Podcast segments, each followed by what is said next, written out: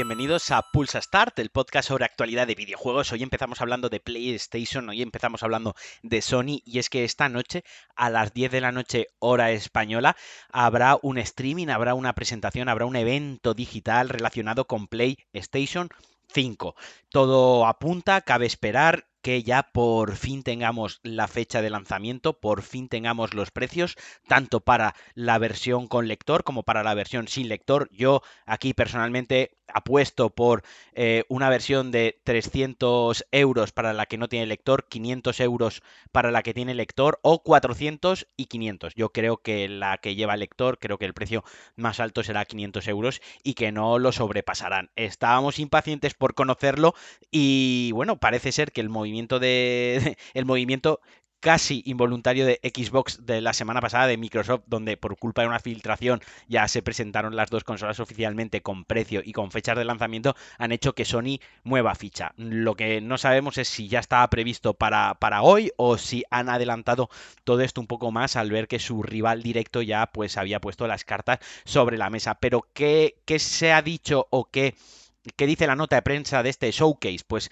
eh, que tendrá una duración aproximadamente de unos 40 minutos la presentación. Eso sí, oficialmente no se ha hablado de la fecha y del precio, no han dicho que lo vayan a anunciar. Lo que han comentado es que se van a centrar en los juegos ya presentados, los juegos bajo el sello de PlayStation Studios, que es el nuevo sello que recogen a todas las first party, todas las desarrolladoras exclusivas de Sony y también eh, juegos de otras desarrolladoras asociadas. Han comentado que enseñarán los juegos Day One, habrá juegos que acompañarán el lanzamiento de la consola y otros que vendrán después, así que habrá una actualización, un poquito de información sobre cómo están todos estos títulos y todos estos desarrollos. Así, por hacer una recapitulación, un resumen muy rápido, los juegos de PlayStation Studios son eh, los que están previstos, los que ya están en desarrollo o casi acabados para la nueva consola, es Spider-Man Miles Morales, que es como este, digamos, un juego independiente, no llega a ser un DLC, pero tampoco es un juego completo del Spider-Man de Insomnia que se lanzó para PlayStation 4 y que es un juego que está guapísimo. Pues en este caso llevaremos a Miles Morales, el entre comillas, nuevo Spider-Man. Quien esté metido un poquito en el rollo de los cómics, los siga, sabe perfectamente de lo que estoy hablando. Y quien no, pues probablemente casi todos habréis visto Spider-Man Multiverso, la última película de animación del Trepamuros, que era el protagonista Miles Morales. Pues bueno, el juego se centrará en él. También tenemos el Demon Souls Remake. Esta es mi mayor apuesta, esta es mi mayor ilusión. Este es el juego con el que quiero que se lance la consola. Lo tengo clarísimo. Es el juego que voy a comprar junto a mi PlayStation 5 si sale Day One. También tenemos Ratchet Clank Rift Apart, otro must eh, que lo voy a comprar sí o sí, que se mostró chulísimo con mogollón de partículas, una, parece una película CGI de, Disney o de, o de, Pixar, perfectamente, y además jugaba mucho con esto de los portales para teletransportarte, que era un poco como sacarse la polla con el disco duro y con los tiempos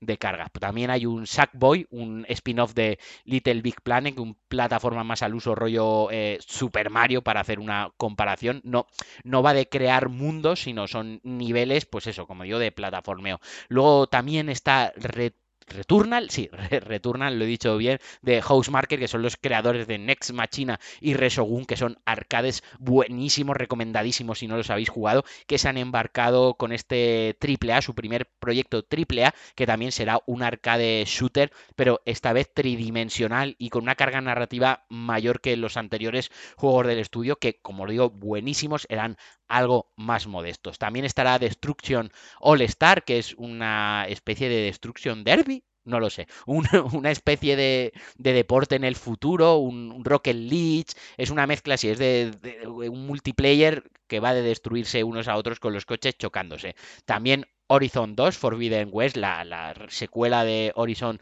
Zero Dawn, el próximo juego de guerrilla. Este sí que no llegará hasta 2021, este sí que no será Day One, pero esperemos que muestren algo de gameplay puro, ¿no? Porque lo que se enseñó era un tráiler donde, pues obviamente había in-game, había in-engine, había algo de CGI como tal. No sé, espero que ya muestren, digamos, una fase, ¿no? Que diga, mira, esto es una pantalla, o esto es una misión del juego y la puedes desarrollar así, así y así. Y luego, en cuanto a las first party, pues probablemente tengamos Resident Evil Village, que es el Resident Evil 8, la siguiente entrega de, la saga de la saga de terror, eh, vuelve a ser en primera persona, un first person shooter. Funcionó muy bien en Resident Evil 7, así que yo totalmente in con eso. Call of Duty Black Ops eh, Cold War ¿Será el juego que me haga volver a Call of Duty? Esto es lo que digo todos los años y luego no vuelvo, pero yo tengo esa pequeña ilusión, esa pequeña esperanza eh, y esa pequeña nostalgia de que me vuelva a enganchar un Call of Duty. Y luego Project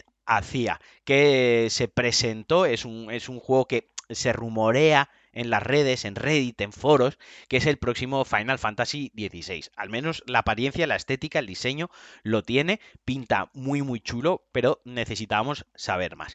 Como os digo, el evento esta noche a las 10 de la noche hora española presentarán todos estos juegos. Yo no haré un streaming para, para seguir la conferencia porque de eso ya está muy visto, hay 200.000 streamers que la van a seguir en directo. Yo lo que haré será tomar buena nota y mañana a primerísima hora cuando despertéis con el café, con el autobús, mientras paseáis al perro o mientras estáis en la cama mismo, tendréis toda la información de la conferencia. Prometo quedarme hasta tarde grabando el podcast y editándolo. Pero todo no va a ser PlayStation hoy, porque para eso ya tendremos el podcast de mañana. Otra buena noticia para los jugadores, otro puntazo para, para, Microsoft, que están que se salen, y es que Xcloud ya está disponible en Xbox Game Pass Ultimate para Android. Quiere decir que la tecnología de juego en la nube de Microsoft se ha estrenado en el Game Pass eh, y que está gratis para los suscriptores en Android. También llegará para Xbox One y llegará para PC, pero de momento está para Android. Eso está cojonudo porque si tenéis un Android y tenéis un mando oficial de Xbox o tenéis un mando Bluetooth, pues, pues a través de Xcloud, que es este juego en la nube, podéis jugar a los juegos de, eh, del Game Pass Ultimate. Y me parece una chulada pero total.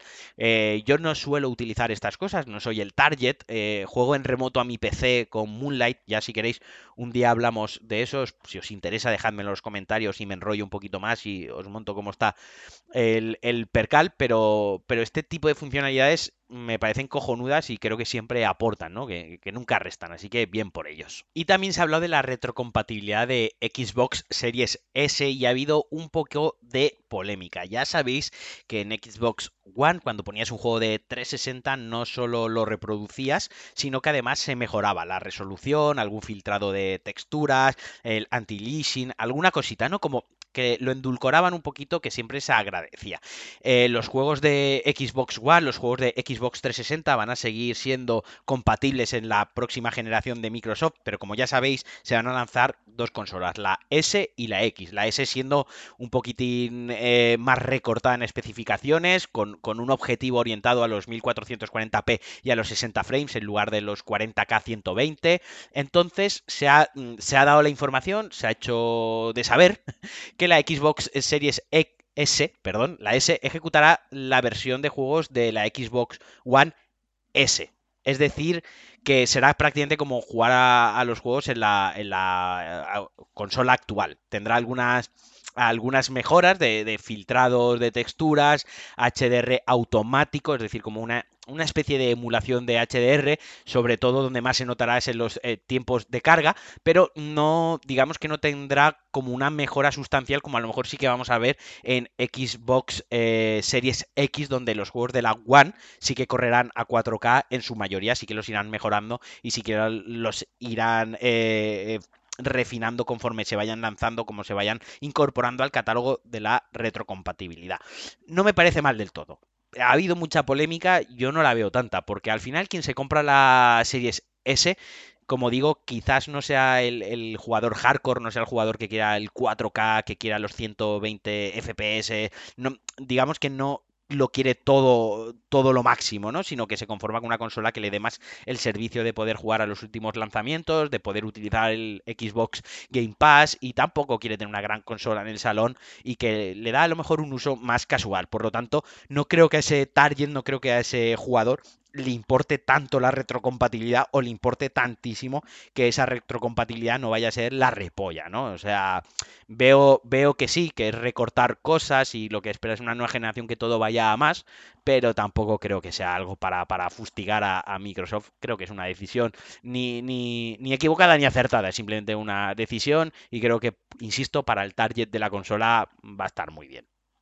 Y hasta aquí el Pulsa Start de hoy. Pensaba que iba a ser cortito, me he ido a los 10 minutos. Esperaros a mañana con el evento de PlayStation 5, que como anuncien la fecha y como anuncien el precio, yo me vuelvo loco. Ya voy a estar tirando dinero a la tele. Os lo contaré todo. También os contaré lo que me ha pasado llevando mi PlayStation 4 a vender para, para, poder paliar un poco el gasto de la próxima consola, pero eso os lo dejo para mañana. Os mando un abrazo muy fuerte, espero que estéis teniendo una semana cojonuda, como siempre, y nos escuchamos mañana. Adiós.